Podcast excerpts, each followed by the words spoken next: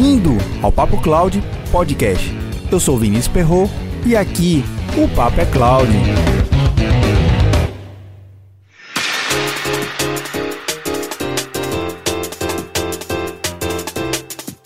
Uma das profissões que mais tem crescido nos dias de hoje são profissionais da área de banco de dados.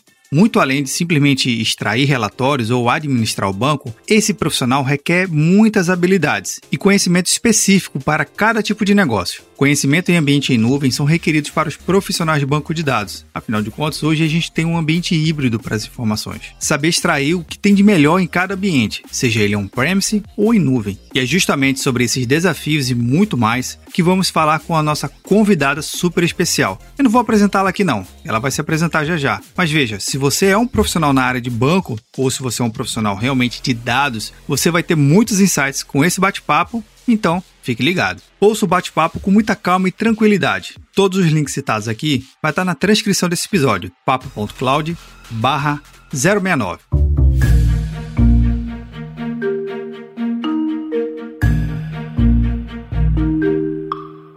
A transcrição desse episódio e materiais citados aqui você vai encontrar em papo.cloud barra 069. Baixe o aplicativo PicPay nas lojas do Android ou iOS e busque por Papo Cloud. Você pode contribuir mensalmente a partir de R$ 3,50. É menos que um cafezinho na padaria. Cada contribuição que você faz ajuda muito a criarmos mais conteúdo na qualidade que você merece. Quer ajudar ainda mais? Compartilhe os episódios para os seus amigos em todas as redes sociais, onde você estiver. Para cada pessoa que você compartilha o podcast, melhor vai ficando nosso programa. Mande seu comentário. Estamos no Instagram e Twitter, no arroba PapoCloud. Visite nosso site, papo.cloud e assine nossa news. Se tiver algum tema ou sugestão, escreva para contato arroba papo.cloud. Então vamos ao nosso bate-papo. Ah, e um detalhe, não se preocupe em anotar nada. Todos os links citados na entrevista você vai encontrar no roteiro do programa, papo.cloud barra 069. Antes de começarmos nosso bate-papo, eu tenho um recadinho bem legal para você. Primeiro é falar do nosso grupo do Telegram. Sim, Lá a gente tem discutido muitos temas muito bacanas, trocado muita experiência legal. Tem muita gente boa por lá. Somos quase 200 pessoas no nosso grupo. O grupo é gratuito, só falta você. Um outro recado bem legal é a nossa fanpage no Facebook. Enquanto você ouve esse episódio, dá uma passada lá e confere. Eu tenho postado muita coisa legal por lá. E é claro, nosso Instagram e Twitter, no arroba PapoCloud. Ah, mas tem um pequeno detalhe. Todas as novidades, primeiro eu lanço sempre lá no grupo do Telegram bit.ly barra Papo Cloud Telegram. Chega de recado, vamos ao nosso bate-papo com a nossa convidada. Ah, e tem mais um recado bem legal para você. Eu desenvolvi um e-book falando sobre business case. Você sabe o que é isso? Bem, normalmente os profissionais na área de TI não têm documentação nenhuma em projetos de cloud computing, tanto na área técnica quanto na área de gestão. Esse business case justamente ajuda você a defender seu projeto e a documentar seu projeto na área de gestão. Se você é gestor, que tal construir seu business case? O e-book é gratuito e ele se encontra no nosso site papo.cloud na aba e-books. Vá lá, acesse e confira e depois comente se você realmente gostou do e-book.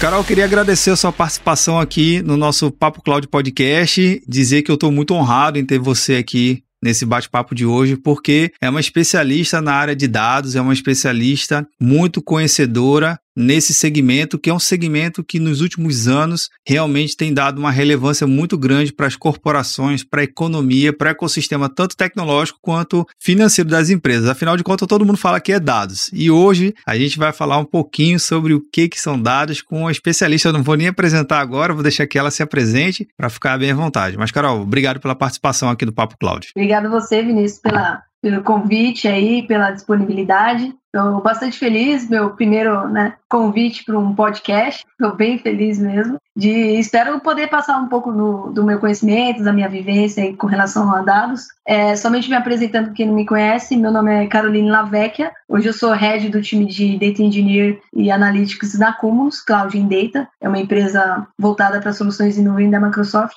E aí vamos bater um papo bem descontraído aí, passando informações com relação a dados. Obrigada mesmo, Vinícius. Nada, eu que agradeço. Agora vê só só, a gente está falando com a rede, viu? Não é o, não é o pé, não é a mão, não é o joelho, é com a rede. Eu gosto sempre de estar tá brincando com esse, esse trocadilho, porque a partir do momento que a gente tem essa importância dentro das organizações, a gente sabe que acaba acumulando diversas atribuições, né? Não somente falar da tecnologia, não somente desenvolver a tecnologia, mas você cuida de um time, você cuida de uma série de outras coisas para você realmente endereçar problemas, necessidades, tecnologias e soluções. E para quem não conhece ou qual é o papel ah, de uma gestora, de um intelecto desse como o seu, qual é o seu papel realmente na organização? Quais são os seus principais desafios nesse segmento de dados, de time? Como é que é o seu dia a dia? Conta aí para quem não conhece o que, que é um head nessa área. Um head, na, na verdade, a gente fala que é um nome mais bonito, né? Meio americanizado, para falar a verdade, mas é o gerente da área de engenharia de dados e da área de BI, né? Então, hoje, eu sou responsável por todos os projetos que, que chegam até a Cúmulos relacionado à engenharia de dados ou business intelligence. Então, praticamente, eu faço a gestão de todos os projetos e do time. A gente está aí com quase aproximadamente 20 pessoas no time. Então, eu faço a gestão de todo o time, de todos os projetos, dos clientes que estão chegando, é, trazendo os clientes, fazendo esse primeiro approach, os kickoffs, reuniões. Então, é, é bem legal ter essa visão um pouco vindo de uma área técnica, né? Então, eu vim da área de dados, fui DBA SQL Server por 16 anos, então eu tenho um pouco dessa vivência da área de dados, né? E aí eu fiz essa conversão recentemente para cloud, big data e essas soluções aí em nuvem. Então, o dia a dia mesmo é matar um leão a cada uma hora, é reunião atrás da outra, mas é, é interessante é, ter essa função um pouco diferenciada do que a gente sempre vem trazendo na bagagem técnica, né? Vem passando de técnico para técnico e, e, foi o primeiro cargo como gerente dentro da Cumulus. Então eu já assumi outras lideranças como coordenadora, lead do time e essa é a primeira experiência como gerente e está sendo bem legal, bem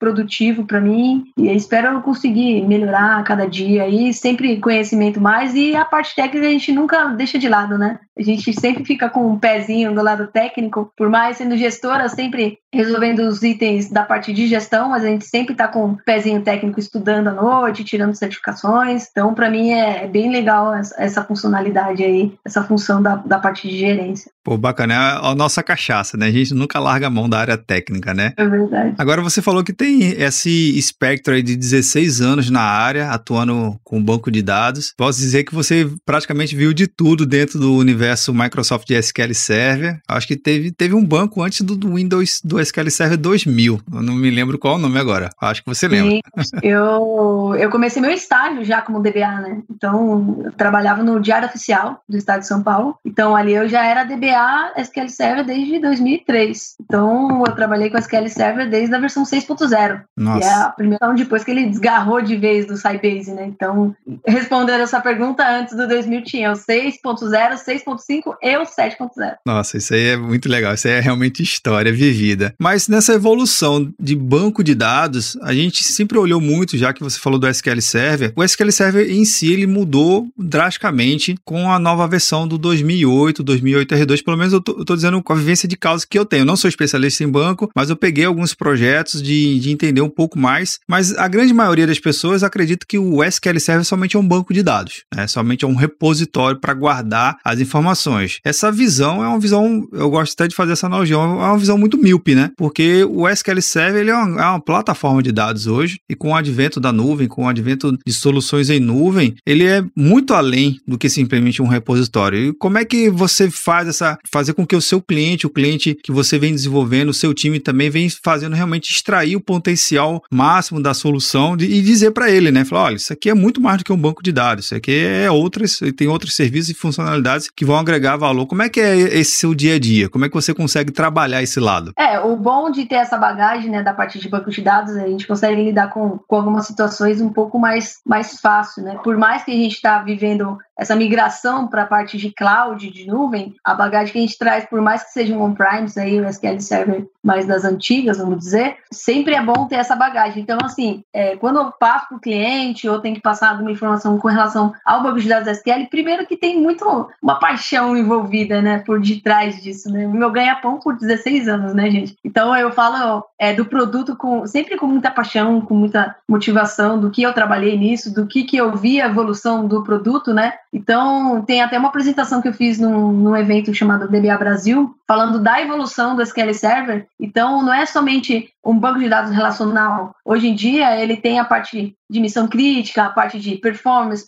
produtividade, tem o próprio Service BI dele. Então, tem até uma apresentação que eu faço isso falando de todos esses sentidos e também os saltos, né, de cada versão. Então, por exemplo, o primeiro salto que eu imagino foi quando veio 2005, né? A gente mudou aquela telinha antiga do Enterprise Manager para um uma, uma interface debaixo do, de um build ali criado pelo .NET, né? Então já é uma outra cara, nasceu o Management Studio, ajudou muito quem desenvolvia.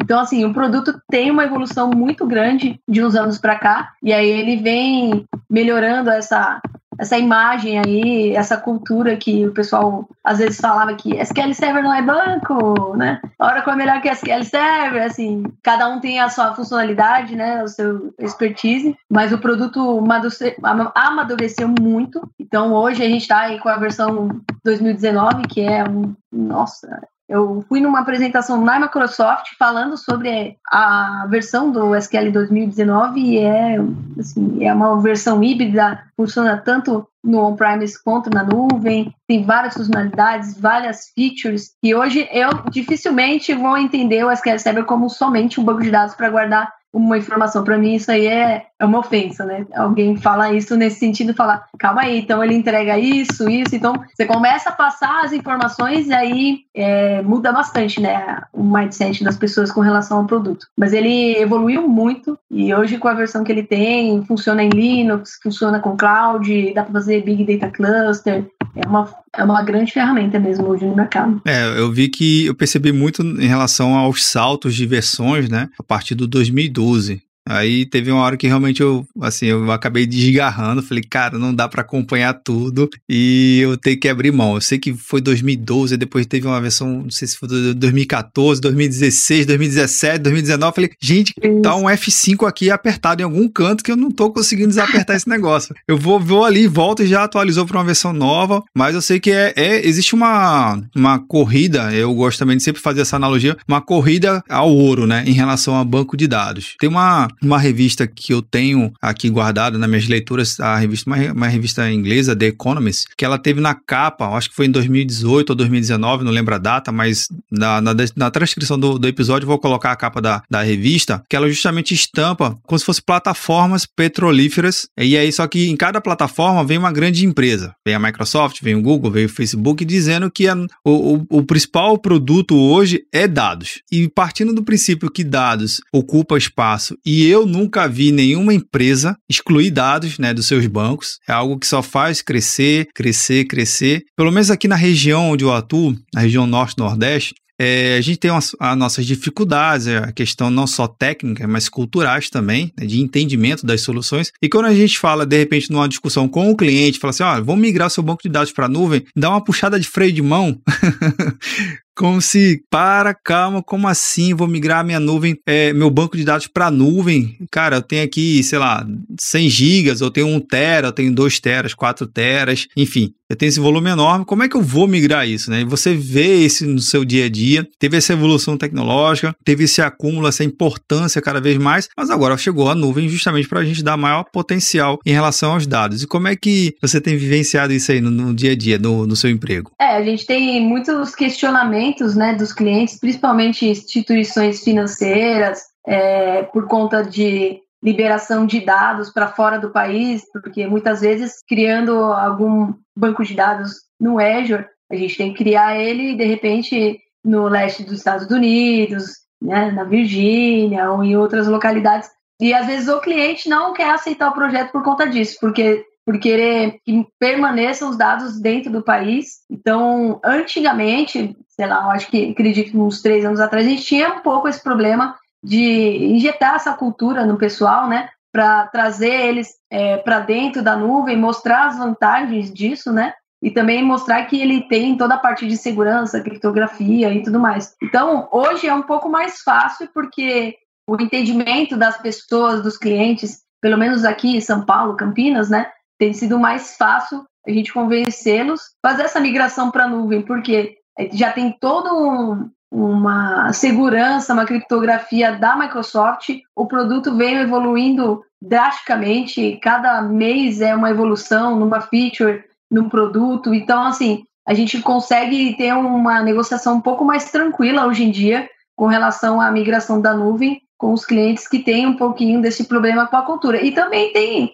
o nosso lado aqui, né, de pré-venda, de produto, de conhecer mesmo o produto, de vivenciar dia a dia né, a utilização das ferramentas e conseguir passar os cases de sucesso de grandes clientes. E aí isso aí dá um pouco mais de, de tranquilidade e a gente consegue fechar os projetos dessa forma, entendeu?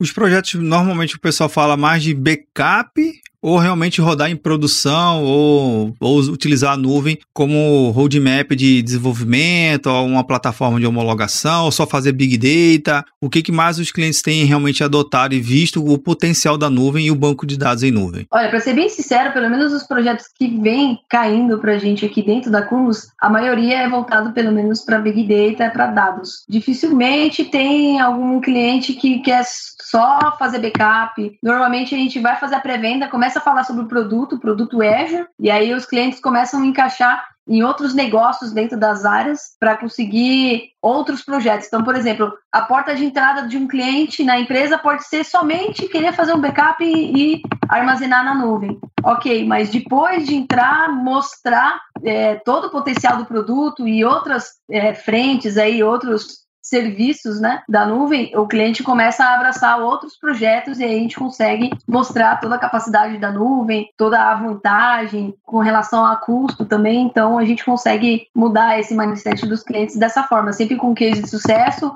ou um piloto, um MVP, uma POC, sempre em parceria com a Microsoft, e isso dá um pouco mais de, de tranquilidade e a gente consegue fechar muitos projetos. Mas a maioria mesmo é, o boom aí, né, que vem acontecendo no momento para gente aí com relação à área de dados, é mais projetos voltados a Big Data. Então, eles normalmente querem toda a parte de BI do cliente, que hoje está no on-prime, se converter de system é, de integration para um data factory, quer que converte tudo que está no storage dele para um blob storage, para um data lake. Então, a gente vai fazendo muito dessas conversões para dentro da nuvem e aí fica muito mais performático, tem a parte de escalabilidade, sempre que o cliente quer aumentar o servidor, aumentar a capacidade, é um clique, a indisponibilidade é muito baixa. Então, tem todo esse convencimento, toda essa mudança de cultura e faz com que o cliente consiga aderir a essas, essas, essas tecnologias aí com relação à nuvem. Pô, bacana. Então, o cenário que você já está me apresentando, que o cliente ele já tem uma certa maturidade de não migrar para infraestrutura como serviço, mas sim já em plataforma, né? Utilizando já o serviço que você falou, né? Data Lake, usar um blob, ao invés daquele ambiente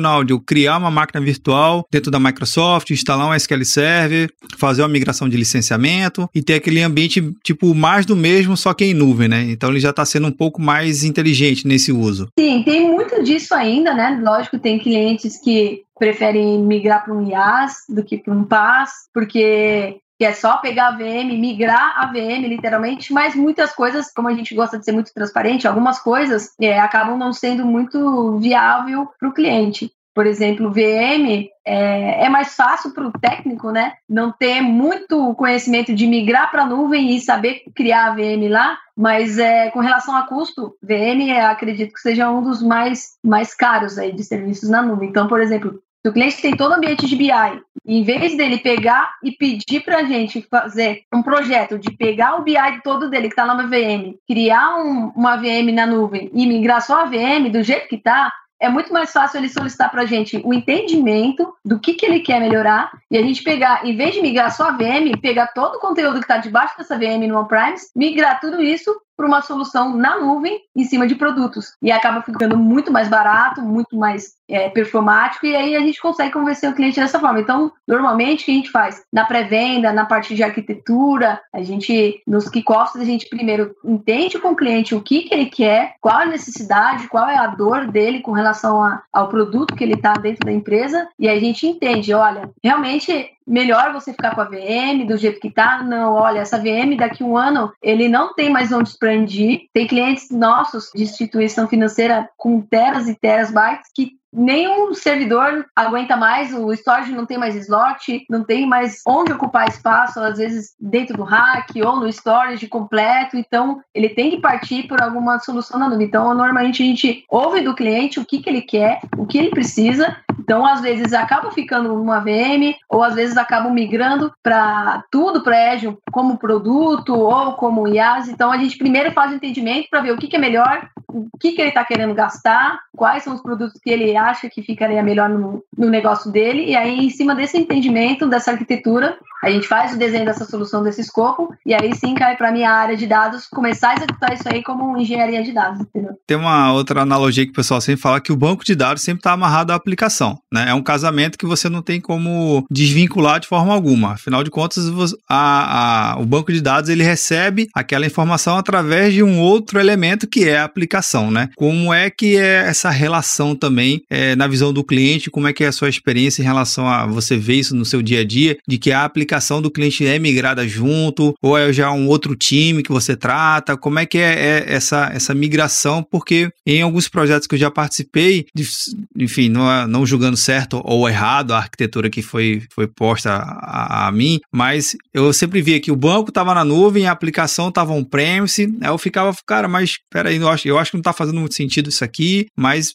enfim, tecnicamente funcionava, mas quando a gente começava a analisar mesmo, faltava alguns ajustes. Você vê isso também, como é que é essa, esse processo de ir a aplicação junto ou não vai? Como é que é isso aí? É, normalmente a gente entende com o cliente, vê para passar para ele a informação se é viável ou não, se tem realmente como um produto, né, a aplicação dele, por exemplo, um SAP, nesse sentido aí, ah, tem dentro da nuvem, beleza, cara, você vai querer que a gente só faz a migração da VM e deixa a sua aplicação no on-premise, ou você quer que migra também a aplicação e a gente coloca ela como um serviço. Então, tem os dois lados, tanto a gente acessar direto o ambiente on-premise, porque o que eu acho legal da parte da nuvem, a gente consegue ser bem híbrido, né? Então, por exemplo, para fazer projetos em ETL com Data Factor, a gente consegue plugar, plugar ele em várias fontes de dados. Então, a gente consegue tanto plugar num SQL Database, com um banco de dados dentro do Azure, ou plugar num Oracle on-premise, no SQL on-premise. Então, a gente consegue também plugar na aplicação dele no on-premise sem mexer. Então, muitos clientes, normalmente, eles querem que migra uma parte. Então, por exemplo, olha, eu tenho minha aplicação meu banco no on-premise. Só que eu quero que migre só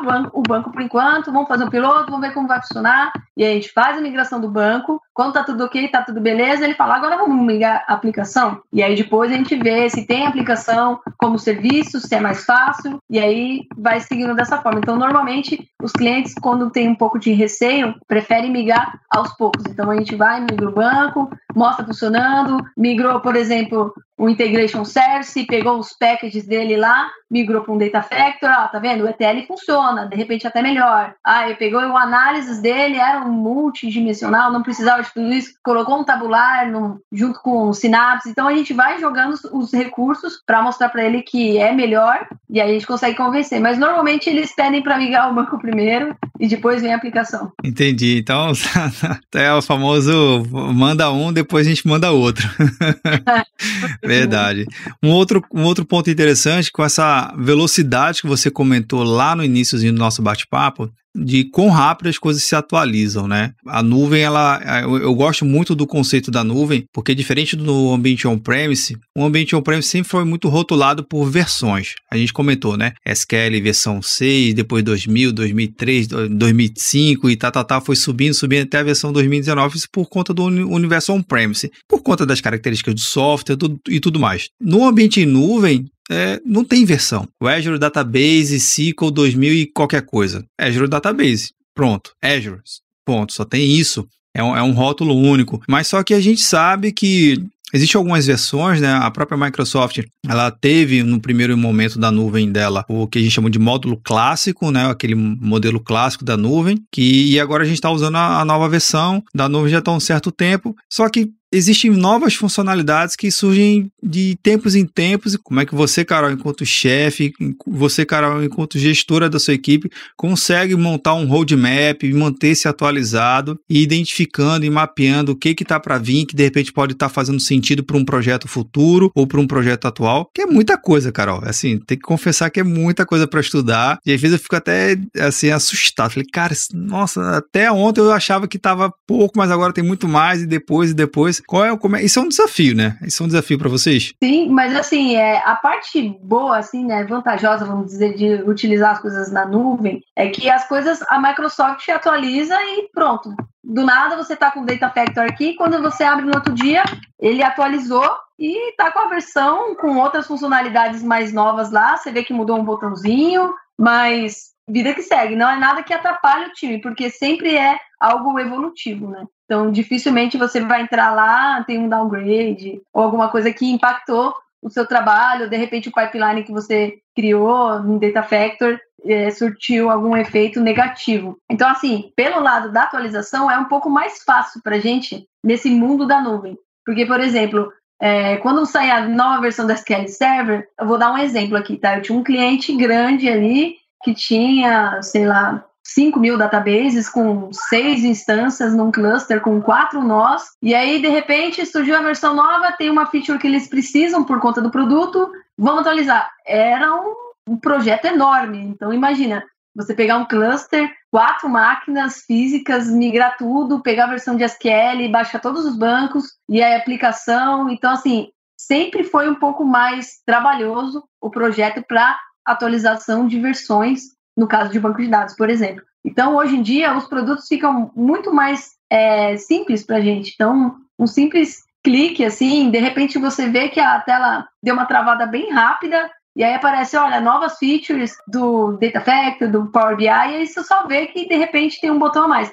Eu gosto de, de fazer uma analogia como a gente atualiza o nosso celular, né? Então a gente vê uma nova atualização do celular, deu deu um ok lá, de repente tem um botão novo, uma funcionalidade nova, sempre evoluindo, você consegue ver nitidamente. Então, para a gente, de verdade, isso não é muito um problema. Na verdade, acaba sendo mais fácil do que quando a gente tinha no ambiente on-premise. Mas, como head do time, eu sempre estudando e olhando as novidades, então eu fico muito em cima do pessoal da comunidade técnica, vendo palestras, sempre é, posts do pessoal da própria Microsoft dentro de LinkedIn, Twitter. Então, quando sai alguma novidade, a gente sempre está um passo à frente e a gente consegue até na, nas reuniões com os novos clientes falar, olha, tem essa nova funcionalidade. Por exemplo, há pouco tempo saiu o Synapse por conta do Data Warehouse. Então é uma, uma funcionalidade muito boa e a gente consegue passar para o cliente, olha, tem mais essa nova feature aqui ou uma versão atualizada. E aí isso é muito bom pra gente porque acaba sendo um pouco mais fácil do que na vida antiga, vamos dizer assim, entendeu?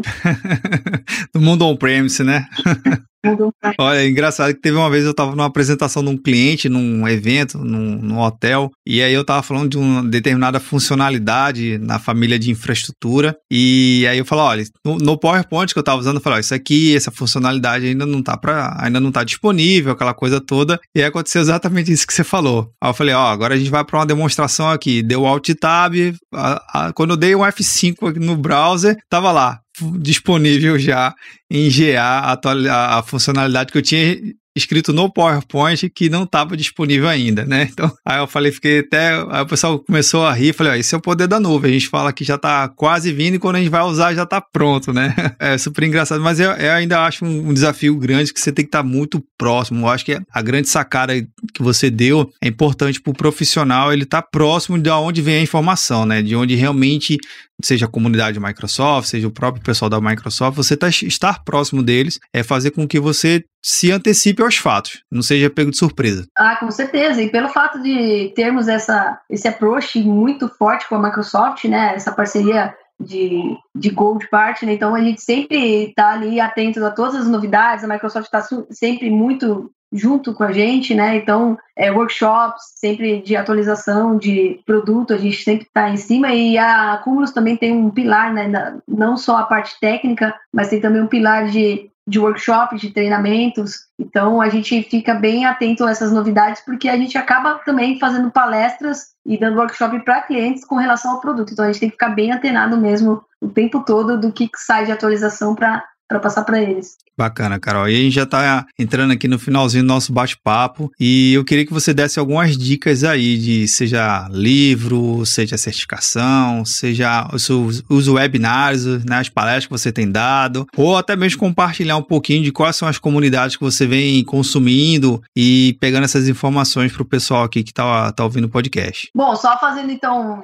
é, uma introdução aí, tem uh, alguns links que eu quero te passar depois, Vinícius. É, tá se você depois puder compartilhar de alguma forma dentro do canal, não sei, na descrição, que eu gosto de passar nas palestras que eu utilizei bastante nos meus estudos como profissional, na parte técnica e até hoje. E eu gosto de passar para o meu time, para as pessoas que estão aprendendo ou querendo entrar nessa área de, de Azure, na área de, de cloud, big data e tudo mais. Então eu tenho uma lista de sites. Então, os que eu uso bastante, para ser bem sincera, é, o site próprio da Microsoft, lógico. O Udemy tem muito curso, muita coisa gratuita, muita coisa que vale a pena gastar ali, que seja 30 reais, mas conteúdo de profissionais técnicos que realmente trabalham com aquilo e conseguem passar aquilo com propriedade, com exemplos e tudo mais. Tem também o Plural Site, que é um ótimo site também. É um, acho que tem algumas é, licenças que tem que criar lá no site. Tem vários canais do YouTube. Eu gosto sinceramente, de seguir os MVPs e o pessoal da comunidade técnica, que são técnicos mesmo. Então, o canal do YouTube da maioria dos MVPs, da maioria das pessoas técnicas que eu acompanho, para ver as novidades, que acabam ficam um pouco mais mastigadas, vamos dizer, né? Eles pegam todas as novidades. MVP também tem um conteúdo, tem um acesso que algumas pessoas não têm. Então, eu fico bem antenada com isso. E tem também é, os estudos básicos de Azure no Microsoft Learning, muita coisa gratuita. Hoje em dia, até brinco, né? Eu, no início da minha carreira, não tinha muito essa gama de informações de internet, de documentos, de, de sites, blogs e tudo mais. Né? Não existia YouTube, não existia um Google. Era tudo pesquisa em cadê você tinha que mandar um e-mail num grupo do, do Yahoo, esperar não sei quantos dias uma resposta de alguém. Então, assim, hoje em dia a gente tem bastante conteúdo. Então, eu vou passar depois para você essa lista que eu já Por tinha favor. salvo no palestra, que é bem legal. Tem a parte também, quem quiser estudar sobre Databricks, criar contas na Databricks, tem bastante coisa aqui que eu quero passar. É, agora, falando sobre eventos, Vinícius, é, tem bastante evento ocorrendo aí. É, infelizmente, a gente tem esse problema da, da quarentena, né? É uma, uma lástima, mas por outro lado a gente consegue ter um pouco da vantagem disso, né? Então, muitos eventos que são fora do país e são pagos, hoje estão sendo gratuitos online, hein? consegue assistir normalmente. Inclusive, hoje está rolando aí o Spark NA Summit, é um evento bem caro, que é, é, ocorre duas vezes por ano em São Francisco e na Holanda. Então, é bem legal você conseguir se cadastrar, acessar o conteúdo desse evento sem precisar sair de casa e sem gastar, o que é mais legal. Então, falando sobre os eventos, tem o Spark NA Summit, o Kafka Summit, que vai ser em agosto, Microsoft Build ocorreu há um tempinho, mas tem todas as sessões que você pode assistir on demand. É, teve recentemente também o SQL Saturday em Los Angeles, que foi feito online também. O pessoal consegue fazer é, o cadastro lá e conseguir acessar as sessões, download de conteúdo. Tá bom. Todo o conteúdo que você está citando aqui eu coloco sempre na, na, no roteiro do programa, né? Que é onde fica no site, hospedado. Lá tem, eu acabo sempre colocando todos os links de referência, justamente para a pessoa, para o ouvinte do podcast, ouvir com toda tranquilidade, não precisa sair anotando, não precisa pausar, ouvir com bastante tranquilidade, depois ele vai lá no site, já clica direto nos links, já fica mais fácil. É um trabalho que eu tenho aqui, mas que eu gosto de ter justamente para facilitar quem está ouvindo o podcast. Carol, eu só Legal. tenho que agradecer pelas informações. Eu acho que é um universo muito rico de você estar tá compartilhando. Normalmente a gente acaba sempre ouvindo muita palestra e muito conteúdo é, da tecnologia em si. Foi algo que a gente discutiu bastante aqui, mas trazendo exemplos reais do dia a dia, quais são as suas dificuldades, quais são as suas realidades, eu acho que isso acaba enriquecendo bastante, porque realmente a gente não encontra isso na documentação, né? A gente não encontra aí, a gente só encontra em campo, né? Quebrando a cara, falando com o cliente, levando o projeto, ajustando o projeto em tempo real, né? Então, isso, essas informações que você passou Realmente são informações valiosas e você que está ouvindo esse podcast, com certeza você deve estar tá achando isso também, porque é diferente a gente estar tá falando sobre a tecnologia em si, quando a gente tem pessoas com experiência, com bagagem, feito você, Carol. Queria agradecer mais uma vez por ter aceito o convite aqui no, no Papo Cloud sinta-se à vontade e retornar quando quiser. Vinícius, queriam falar de um tema tal, pode mandar um alô aí que a gente marca de novo, viu? Não, eu que agradeço, Vinícius, agradeço, agradeço o pessoal que está assistindo aí também. Espero que seja um conteúdo bem rico para vocês conseguirem aproveitar aí. Agradeço o contato e com certeza eu vou querer gravar outros aí, falando sobre outras funcionalidades relacionadas à cloud, porque aqui o papo é cloud. Uhul, legal. Bem feliz, obrigada mesmo. Bacana, valeu.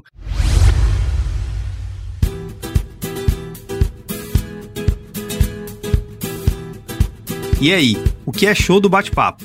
Aproveite que estamos no finalzinho desse episódio e entra lá no nosso grupo do Telegram. Estamos continuando esse bate-papo e outros por lá. bit.ly barra Papo Cloud Telegram. Lembrando que todos os contatos da Carol estão na transcrição desse episódio. E aí, tá na nuvem?